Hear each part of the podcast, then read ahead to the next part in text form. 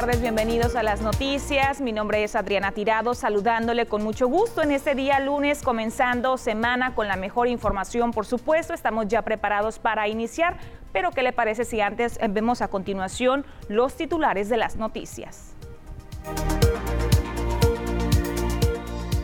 Vecinos de distintos asentamientos temen ante la proximidad de la temporada de lluvias. Presunto asaltante murió esta mañana cuando intentaba darse a la fuga. En batalla campal terminó un juego de fútbol en este puerto. Margarita Domínguez, candidata a la alcaldía de Mazatlán, falleció esta mañana. Y en los deportes, Pachuca eliminó al América y quedan definidas las semifinales del fútbol mexicano.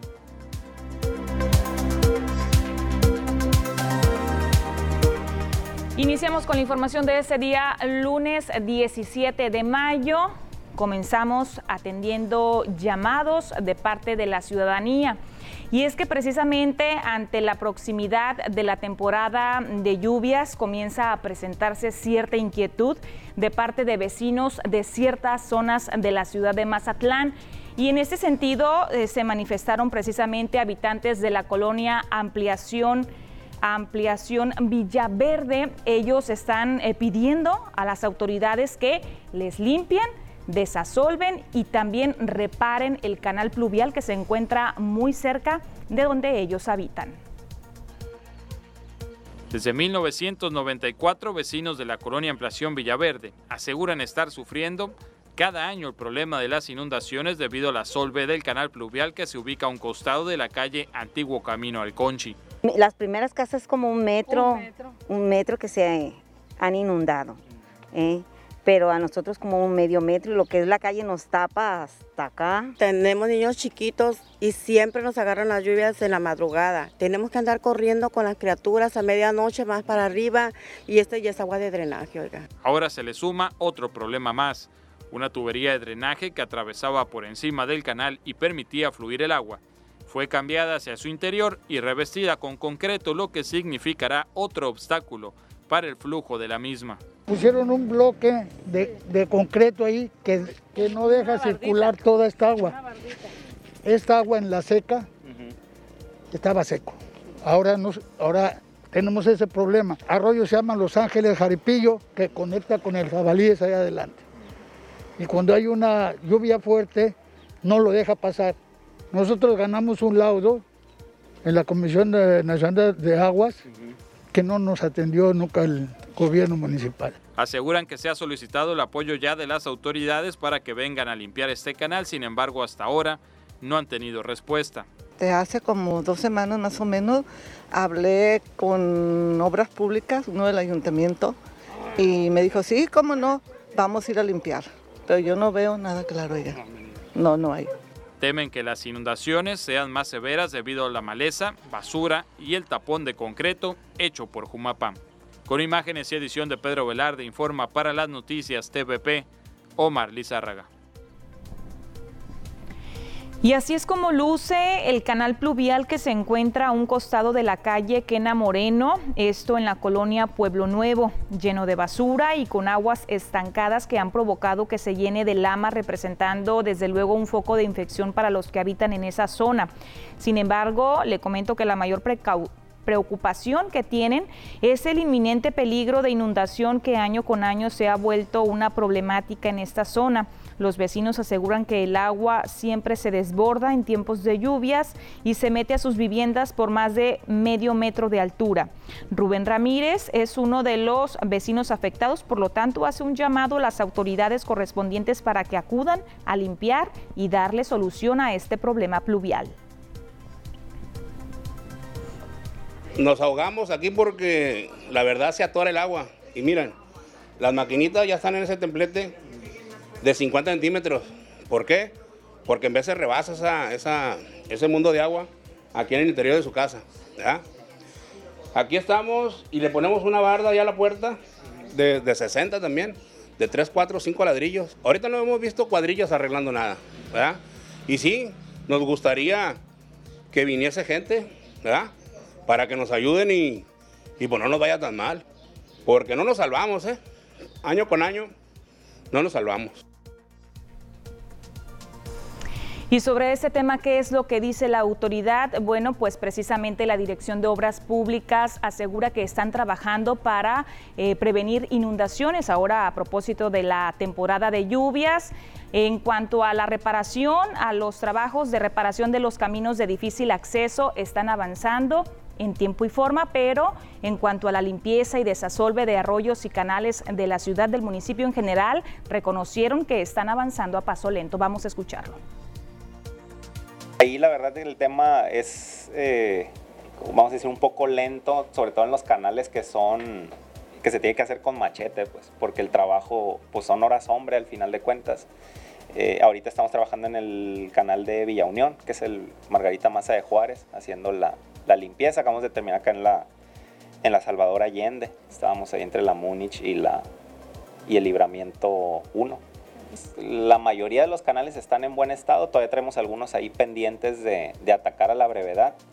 Eh, lógicamente en lluvias torrenciales, pues que no se llámese un huracán o, precipitaciones que son fuera de lo, vamos a decir, de lo ordinario, pues eso yo creo que por más limpios que estén, al final de cuentas el arroyo tiene una capacidad de captación que si se ve rebasada por las precipitaciones, pues invariablemente, así estén completamente limpios, pues va a haber un, desbordamiento, ¿no?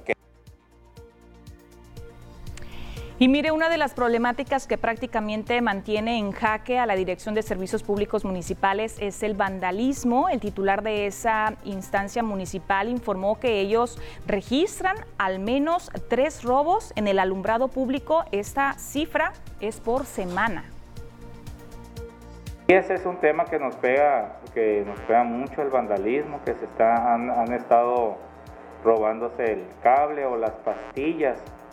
Eso pues cuando de alguna u otra manera se roban el cableado o las pastillas, eso es lo que afecta más. Cada unidad, cada lámpara que estén reportando hay que checarla de principio a fin. Son a diario, los robos casi son a diario, por lo menos unas tres veces por semana sí, se atienden, pero no sé, en algún momento hasta no hay unas, como no hay una zona en específico, pues creemos que probablemente pueda ser algún sabotaje de parte de alguien.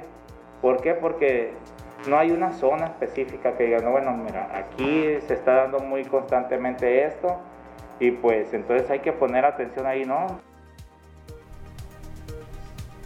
Así está la situación en materia de seguridad pública aquí en el municipio de Mazatlán y con esta información tenemos que hacer la primera pausa comercial. Le adelanto que tendremos entrevista en vivo aquí en el estudio. Se encuentra con nosotros ya Leobardo Alcántara. Él es candidato a diputado federal Distrito 1, Partido del Trabajo. Regresamos enseguida.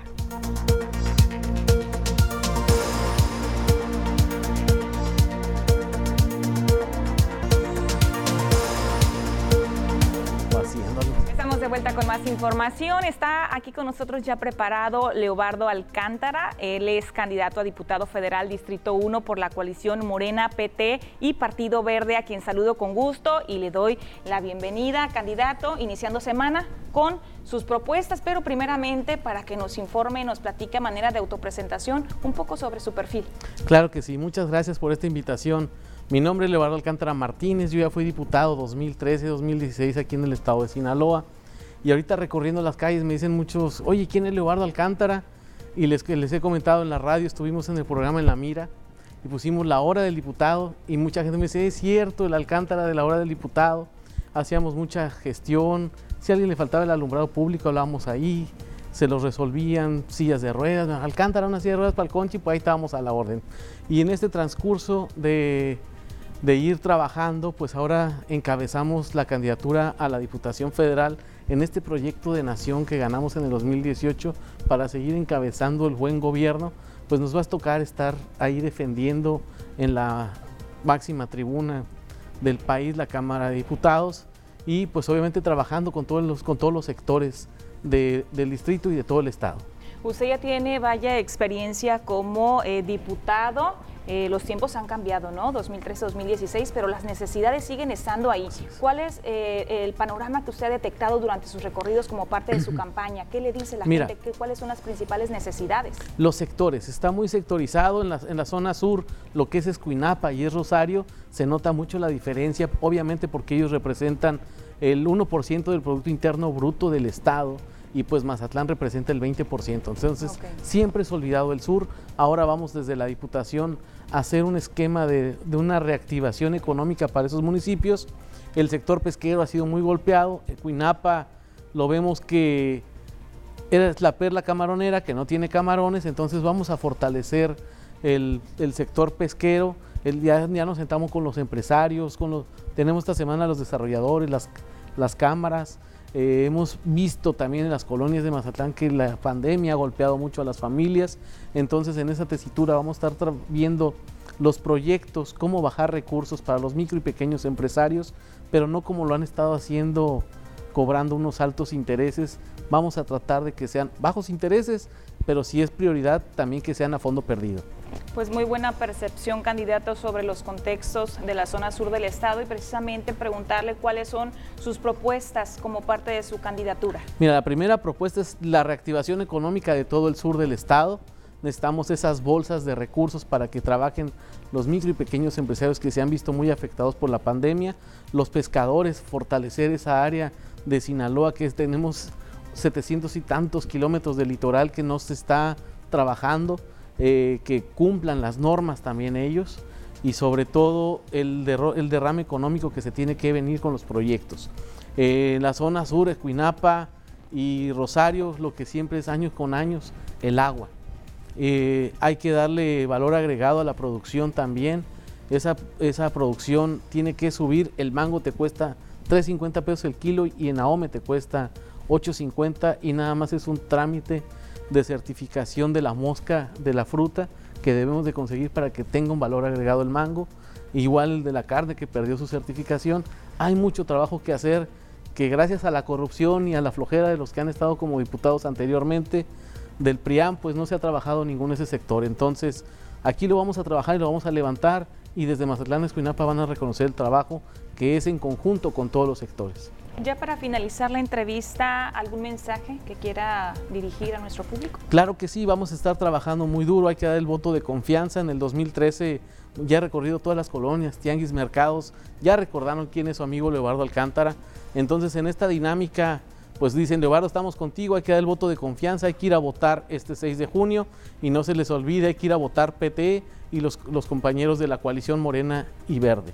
Recordamos rápidamente y muy preciso la función de un diputado federal. La función de un, de un diputado federal es legislar, eh, reformar leyes de la Constitución, pero también el trabajo principal es un gestor para los municipios y los proyectos económicos y proyectos y bolsas de trabajo para los sectores más vulnerables. Excelente, muchísimas gracias candidato por compartirnos un poco sobre su propuesta de trabajo. Te agradecemos la disposición desde luego, está aquí con nosotros. Reitero, Leobardo Alcántara, él es candidato a diputado federal Distrito 1 representando a la coalición Partido Morena, Partido del Trabajo y también Partido Verde. Y luego de esta entrevista tenemos que continuar nosotros con una pausa comercial. No le cambie, al regresar tenemos más información.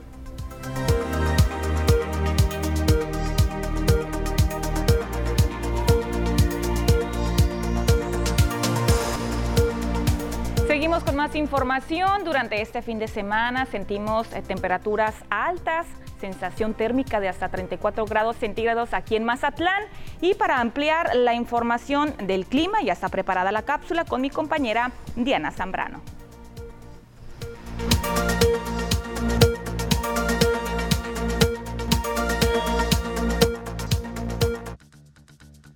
Hola, ¿qué tal y buenas tardes? Bienvenidos aquí al reporte meteorológico. Qué gusto acompañarlos ya en esta tarde de lunes, inicio de semana. Damos inicio con el mapa nacional para conocer las temperaturas actuales en algunos puntos importantes del país, comenzando en la frontera en Tijuana, actualmente con un cielo despejado y 19 grados. La Paz el día de hoy se mantiene con 31 grados, Guadalajara 32, al igual que en Acapulco. Y ya para finalizar más al sur con Mérida, aquí tenemos condiciones de cielo mayormente nubladas y temperatura de 37 grados. Pasamos a conocer las temperaturas actuales en nuestro estado, en Sinaloa. Podemos ver valores de temperatura, los cuales varían entre los 31 hasta llegar a los 36 grados que nos espera para el resto de la semana. Comenzando en el puerto de Mazatlán, aquí tenemos una semana muy despejada, las máximas que van a variar entre los 30 y los 31 grados para Mazatlán. Y en la capital de Sinaloa, Culiacán, actualmente con 35 grados. Aquí tenemos una semana muy despejada y soleada, las máximas que se van a mantener en los 34 grados centígrados para los próximos días en la capital. Ya para Guamuchil, actualmente con un cielo mayormente nublado, martes y miércoles ya se comienza a despejar totalmente. Las máximas que se prevén de entre 34 y los 36 grados para Guamuchil. Ya para Guasave, el día de hoy se mantiene caluroso con 35 grados. Mañana la máxima alcanza los 34 grados. El cielo se mantiene totalmente despejado. Y las mínimas que se prevén de entre 17 hasta llegar a los 22 grados en el sector de Guasave. Más al norte, en Los Mochis, actualmente con 34 grados centígrados. Aquí tenemos máximas que se prevén entre 33 y los 34 grados durante la mayor parte de la semana. La condición de cielo que se mantiene despejada y las mínimas que se prevén entre 18 hasta llegar a los 20 grados en Los Mochis. Respecto a la fase lunar, nos mantenemos aún en luna nueva. La salida de la luna a las 11 horas con 3 minutos. La puesta de la luna a la 1 con 1 minuto.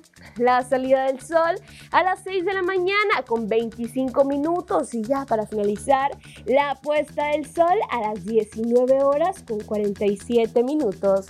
Hasta aquí el reporte meteorológico. Espero que tengan una excelente tarde.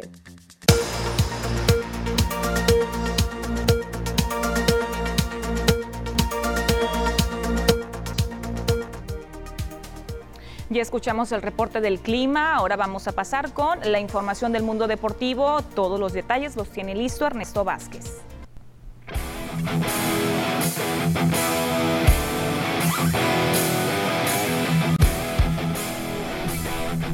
Muchas gracias Adriana, listos con la información deportiva, lo más relevante hasta el momento, arrancando semana y lo ocurrido en la liguilla del fútbol mexicano que puso a flor de piel a cada uno de los aficionados de sus respectivos equipos. Comenzamos con el, cuadro de las Águilas del la América, que el de ayer se lleva la victoria, pero no le alcanza para meterse a la siguiente ronda de lo que viene a ser la semifinal de la liguilla del Guardianes 2021. Victoria 4 por 2 para el equipo de América, un resultado que se le complicó muchísimo al equipo de Santiago Solari, ¿no? Porque al final eh, Pachuca te hace par de goles, ¿no? Al final Pachuca logra convertirte dos anotaciones y era lo que no tenía que hacer el equipo de las Águilas del la América, recibir goles. Y ayer lo permitieron en lo que fue este encuentro. Se habla de que el equipo de Cuapa cayó con la frente en alto, que el equipo de Cuapa fue un equipo digno Señores, cinco goles le metieron al equipo de América en esta llave. Cinco goles fueron los que recibió, tres en la ida y dos en la vuelta. Si bien es cierto, también anotó cinco América, pero por eso, porque necesitaba, le terminan haciendo cinco goles al equipo de América. Ibarra al minuto número cinco adelantaba al equipo de los Tuzos del Pachuca para el 1 a 0 y prácticamente sentenciaba con eso el resultado. Apareció eh, Roger Martínez al minuto número 17 para marcar uno. Después Fuentes al 27 para irse adelante el equipo de América. De nueva cuenta Martínez al 53 para poner el 3 a 1 y como un cuento de Cenicienta, todo indicaba que América se iba a meter a la siguiente ronda, pero un penal donde Cabral lo anotaría sepultó por completo las aspiraciones de América, más allá del gol de Suárez al 73, que fue un golazo, y que decirlo, en el, en el duelo se dieron grandes goles, pero la crítica es ante el equipo de América. ¿Por qué? porque en las últimas jornadas a este equipo se le derrumbó a Santiago Solari. Más allá de eh, cerrar el torneo con una victoria ante Pumas, fue engañosa porque solamente tuvieron una llegada y Pumas los estuvo bombardeando y no les caía la anotación. América no cerró bien en lo que fue el torneo, 4 por 2 ganan en un resultado global que termina 5 por 5. Al final le hacen 5 goles al equipo de América. Vámonos con más porque el equipo de Cruz Azul, la máquina que había sufrido en el partido de ida, al final logró sacar el resultado en la vuelta ante el equipo del Toluca, ante los Diablos, consiguen el marcador tres goles a uno, gana el equipo de Cruz Azul y más allá de ganar también ganan el resultado global, ¿no? El equipo de la máquina. Angulo al minuto número 11 ponía el 1-0 para la máquina, Alexis Canelo al 14 empataba el resultado para el equipo de Toluca, después llegaría la anotación del penal del Cabecita Rodríguez y Santi Jiménez al 93, al 90 más 3 convertiría el 3 a 1. El equipo de Cruz Azul se mete a las semifinales de lo que viene a ser el Guardianes 2021. ¿Cuáles son los otros resultados y cómo queda entonces las semifinales ya con horarios definidos y días definidos? Aquí aparecen.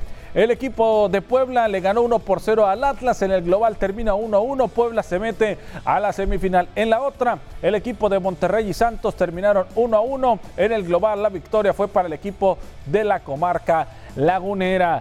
Los duelos. Cruz Azul se va a enfrentar a Pachuca el miércoles 19 a las 7.30. La vuelta se juega el sábado a las 7 de la tarde. Puebla ante el equipo de Santos el jueves 20 de mayo a las 8 de la noche y el domingo a las 6 de la tarde. Son los enfrentamientos que tendrá Puebla para mí el más flojito de los cuatro. Cruz Azul el que logra meterse sin ningún problema. El equipo de la máquina Santos también que tuvo un duro rival como lo es Monterrey. Pero creo que Cruz Azul por haber terminado como líder absoluto del torneo y que ahorita ya está en semifinales, podría meterse a la gran final, incluso romper la maldición y levantar la copa. Vamos con más información de lo ocurrido dentro del mundo deportivo. Nos vamos a adentrar con el taekwondo porque se enfrentaron dos sinaloenses por el boleto olímpico a los Juegos Olímpicos de Tokio. Nada más ni nada menos que Briseida Acosta logró su clasificación a los Juegos Olímpicos de Tokio en la categoría de más 67 kilogramos al vencer 2 a 1 a María del Rosario Espinosa en tiempo extra en el selectivo interno realizado el sábado en el Centro Nacional de Desarrollo de Talentos Deportivos de Alto Rendimiento. María del Rosario Espinosa no irá a los Juegos Olímpicos de Tokio después de que en tres eh, veces le tocara representar a México, de las tres consiguió medalla. En esta ocasión, lamentablemente, pierde ante otra sinaloense, en el caso de Briseida Acosta, que será la que represente a México en Taekwondo. Se termina una historia para María del Rosario Espinosa en lo que viene a ser sus Juegos Olímpicos. Ahora le tocará a otra sinaloense, 33 años de edad, 27 por parte de Briseida Acosta. Vámonos con lo que ocurrió este fin de semana acá en el puerto de Mazatlán, porque se llevó a cabo lo que fue la segunda edición de la Semana de la Troca 2021, la cual fue completamente un éxito, ya que acudieron muchos participantes de diferentes estados de la República Mexicana y del extranjero para demostrar al público sus respectivos vehículos, los cuales se pudieron disfrutar desde camionetas clásicas, modernas y tuneadas también allí Ahí las pudimos apreciar durante el fin de semana acá en el puerto de Mazatlán.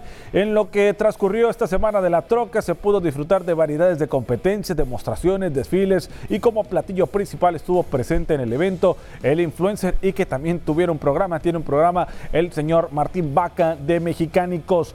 Fue un buen recibimiento del evento que ayudará posiblemente a que se realice una tercera edición de esta semana de la troca que ha caído muy bien, ¿no? Lo que viene a ser este tema acá en el puerto de Mazatlán. La información deportiva, lo más relevante hasta el momento aquí en los deportes, se lo llevamos en este espacio de las noticias. Adriana Tiralo. Mucha información la que se generó durante este fin de semana en las distintas disciplinas, ¿no? Exactamente, en el fútbol, Cruz Azul se mete a semifinales. América que Pachuca eliminó a Chivas y eliminó a América, ¿no? A los pues dos ahí grandes. Está quien pensaba que no lo iba a lograr. Así es. Ahí está el equipo de los Lo lograron. Exactamente. Muchísimas gracias Ernesto por toda la información del mundo de los deportes. Vamos a continuar con una pausa comercial es muy cortita, no le cambie, regresamos con más información local.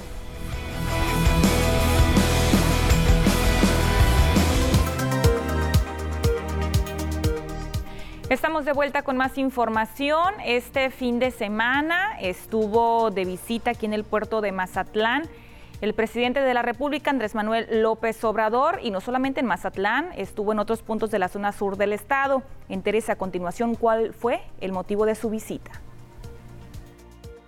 En una visita cargada de misterio y generando polémica, previamente por darse en tiempos electorales, el presidente de México, Andrés Manuel López Obrador, llegó al sur de Sinaloa este fin de semana.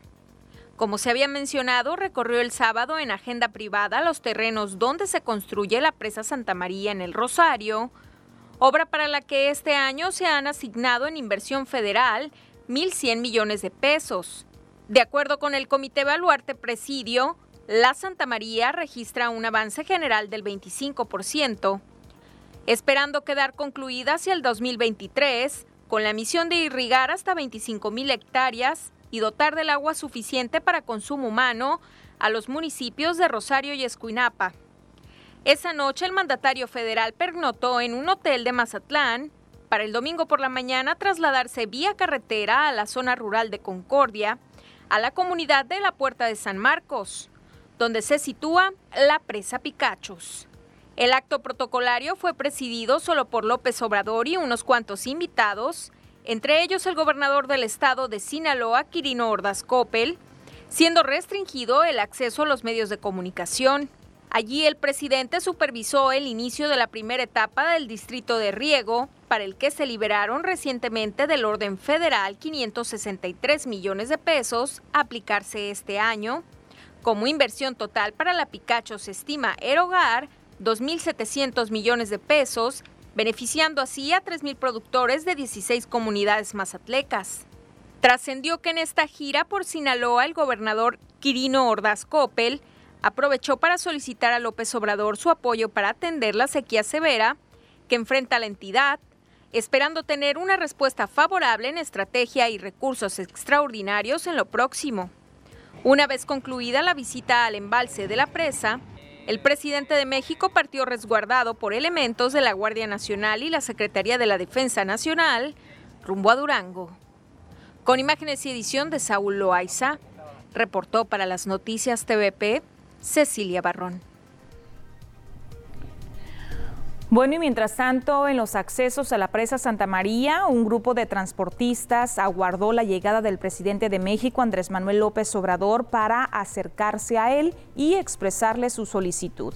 En protesta estacionaron unidades de carga de su propiedad con pancartas a manera de manifestación, pues aseguraron que siendo proveedores locales del municipio de Rosario, adscritos a la CROC y CTM no han sido tomados en cuenta en los contratos para laborar en la obra.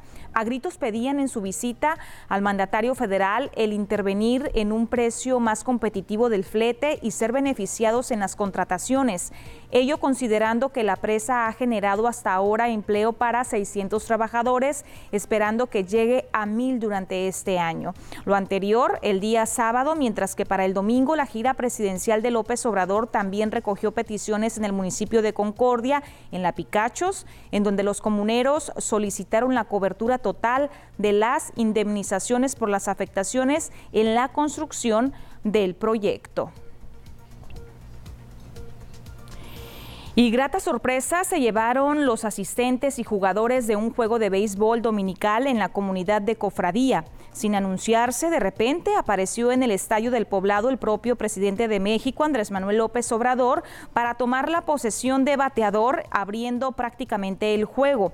Luego de terminar la supervisión de la primera etapa del distrito de riego en la presa Picachos, el mandatario federal decidió hacer una pausa en su agenda para, junto con el gobernador del estado de Sinaloa, Quirino Ordaz Coppel, funcionarios estatales y federales, saludaron a los beisbolistas y pusieron a prueba sus conocimientos en el llamado Rey de los Deportes. López Obrador logró hacer un hit, despertando la euforia entre los presentes que al concluir su participación corrieron a tomarse la fotografía e inmortalizar el momento. Y en temas de seguridad, un presunto asalto que se pretendía cometer a un tarjetahabiente de una sucursal bancaria ubicada sobre la avenida Gabriel Leiva entre Emilio Barragán y Zaragoza en el centro, bueno, pues fue frustrado. Sobre la banqueta de la vialidad, a la altura de la llamada Ciudad Perdida, a unos metros de las oficinas de la Junta Municipal de Agua Potable y Alcantarillado de Mazatlán, quedó el cuerpo del supuesto asaltante que quedó abatido portando un casco en la cabeza.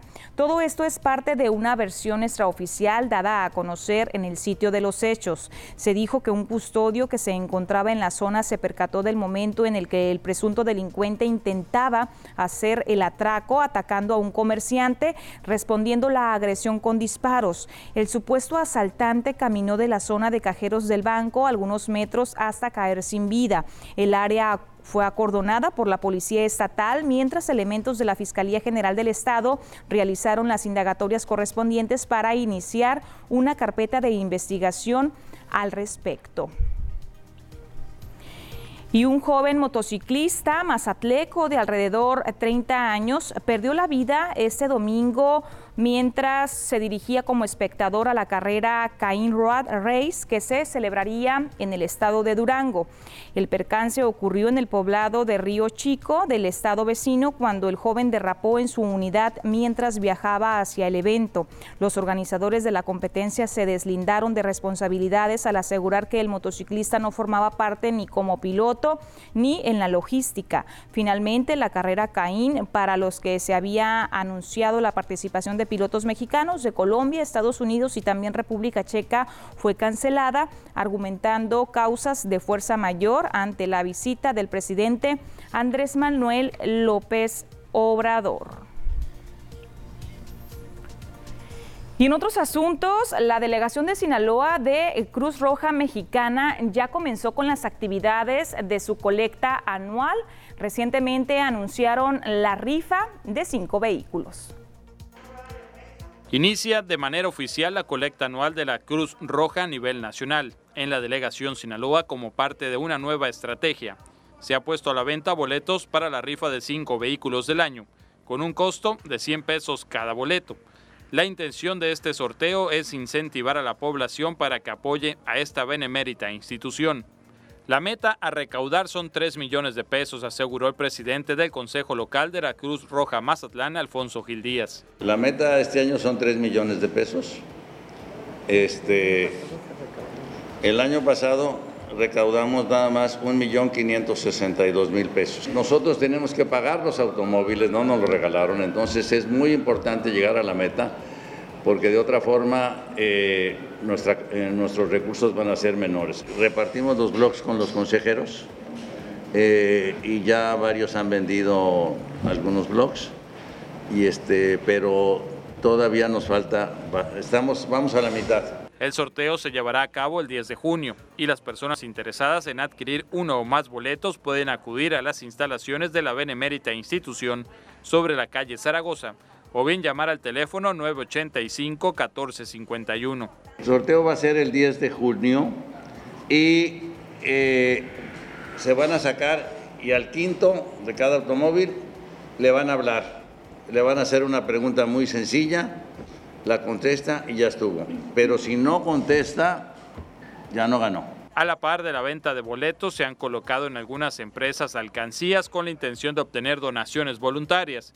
Se informó que los gastos durante la pandemia se incrementaron en un 40%, al igual que la demanda de sus servicios y traslados. Sin embargo, no se dejó de trabajar, aunque tuvieron que cerrar bases de Infonavit Playas y la Marina. Con imágenes edición de Pedro Velarde informa para las noticias TVP Omar Lizárraga. Pues ahí está la información. Si usted quiere apoyar a una noble causa, sobre todo las funciones tan importantes que realiza Cruz Roja, Delegación Mazatlán y en todo el estado y a nivel nacional e internacional, puede acudir directamente a las instalaciones ubicadas en Avenida Zaragoza para comprar su boleto y también con suerte y se gana uno de los vehículos que se están rifando. Continuando con más información, eh, la Asociación Civil Empresarias Ejecutivas de Sinaloa este fin de semana realizó como cada año la entrega de reconocimientos mujeres por su trayectoria, se entregaron preseas y también un galardón muy especial. En el marco del Día Internacional de la Mujer, Empresarias Ejecutivas de Sinaloa hizo entrega de preseas y galardón a nueve mujeres que se han destacado por su trayectoria, que inspiran a otras mujeres, que generan entornos económicos y sociales propicios, así como por impulsar el liderazgo con sororidad.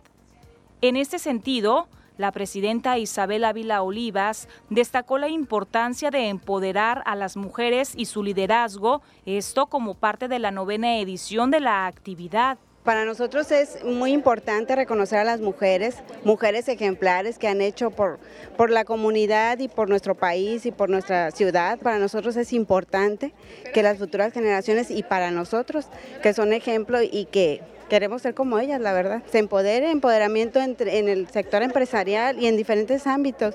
El galardón empresarial fue para Angélica Martín de Madero, como una forma de reconocerle la fundación de Colegio Andes en 1993.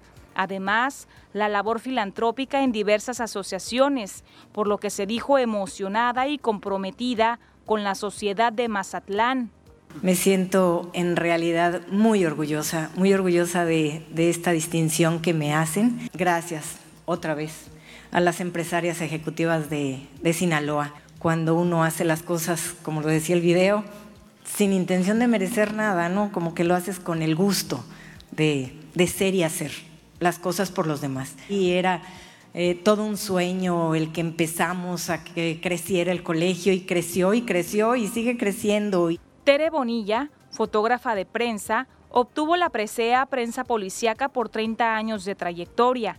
La presea Deporte fue para Rosa María Guerrero Cázares, atleta de deporte adaptado y medallista olímpica. La presea Trayectoria Educativa fue para Ana Cecilia Velasco y Hernández por 62 años en el sector educativo y fundación de un conocido colegio en la localidad. La presea ecológica sustentable es de Patricia Coppel Kelly, coordinadora del proyecto Separado No es Basura. La presea Voluntariado de Salud fue para Julieta Montoya Villela por presidir el voluntariado de damas del albergue del Hospital General de Mazatlán. La presea Investigación Académica fue para la doctora Silvia Paz Díaz Camacho, rectora de la Universidad Autónoma de Occidente, por 35 años de trayectoria, quien compartió un emotivo mensaje dirigido a las mujeres. Mi mensaje es que reconozco la labor de todas las mujeres, independientemente de dónde se encuentren luchando. Creo que todas, absolutamente todas, son indispensables, insustituibles. Mientras tanto, la presea socia distinguida de empresarias ejecutivas de Sinaloa fue para Elba Alicia Rose Salas por ser socia y fundadora y Marta Lilia Humarano Zuna por ser la primera presidenta fundadora de Empresarias Ejecutivas de Sinaloa. En el evento, que tuvo como sede el Teatro Ángela Peralta, estuvieron familiares y amigos de las mujeres galardonadas, así como integrantes de la Asociación Civil. Con imagen y la edición de Pedro Velarde, informa para las noticias TVP Adriana Tirado. Muchas felicidades para cada una de ellas. Pausa comercial, volvemos.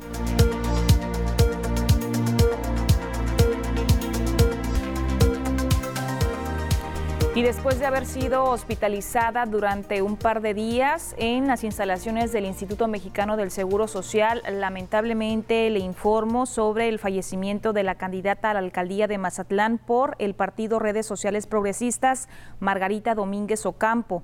Trascendió que fue internada al complicarse su estado de salud siendo paciente de cáncer desde hace tiempo. Se dice que esperaba culminar el proceso de campañas electorales para trasladarse al extranjero y recibir un tratamiento de quimioterapias. Lamentablemente murió. Su cuerpo será velado en Funeraria La Paz de la ciudad, según sus familiares. Activista y fundadora de la Asociación Cruzada Rosa de apoyo a personas con cáncer, el 14 de abril, vamos a recordar que estuvo aquí precisamente en este estudio en las noticias Noticias TVP en entrevista para dar a conocer sus propuestas como aspirante a la presidencia municipal de Mazatlán. Expresamos nuestras condolencias para sus familiares y amigos. Descanse en paz, Margarita Domínguez. Y en un evento multitudinario con más de 1.500 vecinos de los fraccionamientos Urbivilla y Santa Teresa, Fernando Pucheta Sánchez llamó a los mazatlecos a salir a votar este próximo 6 de junio. El candidato a presidente municipal del PRI-PAN-PRD fue recibido entre aplausos y porras por los centenares de ciudadanos con la aplicación de las medidas sanitarias correspondientes. Ahí resaltó que cada día se acerca más el 6 de junio, donde Mazatlán se simbrará porque su gente saldrá de las casas para hacer valer el derecho a elegir a su candidato. Y José Antonio López Farías, ex candidato a la presidencia municipal por el Partido Verde Ecologista de México, anunció esta mañana que declina a su postulación y se suma al proyecto común Morena Paz que encabeza en Mazatlán el químico Luis Guillermo Benítez Torres. Acompañado de militantes y simpatizantes del Partido Verde Ecologista, López Farías encabezó una conferencia de prensa y ante representantes de los medios de comunicación hizo el anuncio. El delegado del Paz en la zona sur del estado, Rafael Mendoza Satarain, y la presidenta de ese partido en Mazatlán, América Carrasco, también dieron la bienvenida a José Antonio López Farías. Tenemos mensajes comerciales, volvemos.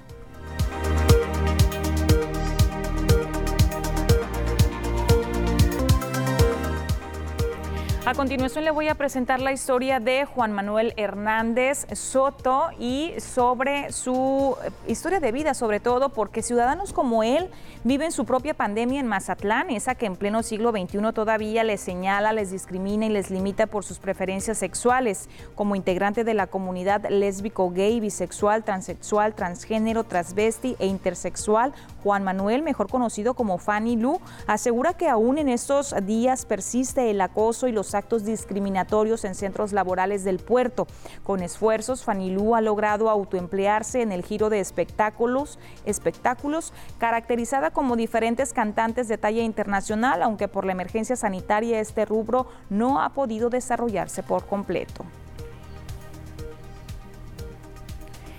Y una mujer fue brutalmente agredida por un hombre en el interior de una cafetería ubicada en el centro histórico de Mazatlán. Se dice que el agresor presuntamente era pareja de la joven. Los hechos ocurridos durante la noche del sábado fueron grabados por las cámaras de vigilancia de ese local.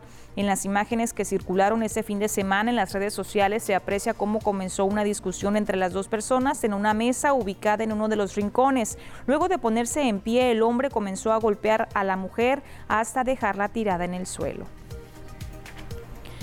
Y un juego de fútbol terminó siendo interrumpido ante la pelea que se suscitó entre la afición tuvo lugar en los campos deportivos de la colonia Toledo Corro, ubicados en la colonia con el mismo nombre sobre la avenida Juan Pablo II.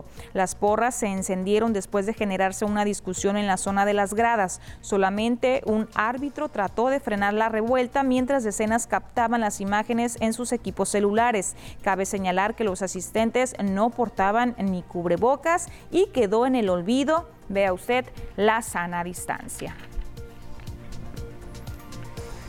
Y antes de despedirme, le voy a presentar las cifras actualizadas sobre eh, la pandemia, cómo se está comportando a nivel nacional, cuál es el reporte de la Secretaría de Salud vamos a ver el número de acumulados, son 2.381.923, de los cuales activos están 17.236. El número de mexicanos que lamentablemente han fallecido, 220.433. Recuperados, 1.901.322. Vamos a ver a continuación cómo estamos aquí en el estado de Sinaloa. El número de casos confirmados, 38.762. Sospechosos, 420. Sinaloenses fallecidos, 6.187 personas recuperadas 32.301. Vamos a ver cómo están cada uno de los municipios. A nivel estado hay 274 casos activos, en Ahome 65 casos activos, en Culiacán 99, tenemos a Mazatlán con 44 casos activos, El Fuerte 19, Guasave 13 y tenemos municipios que no están presentando casos de COVID-19, tal es el caso de Angostura, tenemos a Concordia, la misma situación en Elota, Mocorito, San Ignacio y Sinaloa municipio. Ojalá y que cada vez más haya municipios con la misma situación, el mismo panorama. Con esta información llegamos ya a la recta final del noticiero, agradeciéndole como siempre su compañía. Les espero el día de mañana martes en punto de las 2 de la tarde. Si está comiendo, por supuesto que tenga un excelente provecho. Hasta pronto.